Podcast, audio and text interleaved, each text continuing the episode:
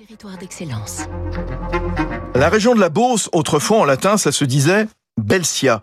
C'est le nom choisi il y a sept ans par ce jeune couple d'ingénieurs pour lancer sa marque de chips artisanale 100% française.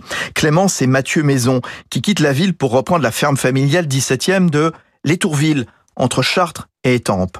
600 tonnes de pommes de terre, les Claire, sont cultivées sur place en agriculture responsable. Elles sont coupées en tranches épaisses, cuites en petites quantités au chaudron avec de l'huile de tournesol française, salées au sel de l'île de Ré, ni additifs, ni arômes, ni huile de palme. Belsia sort un goût nouveau chaque année. Vinaigre de champagne, piment d'Espelette, oignon rose de Roscoff, curry de la Réunion, et pour ce début mai, et basilic de Provence. 150 tonnes de chips se sont produites chaque année, vendues en grande distribution et en réseau premium, Clémence Maison.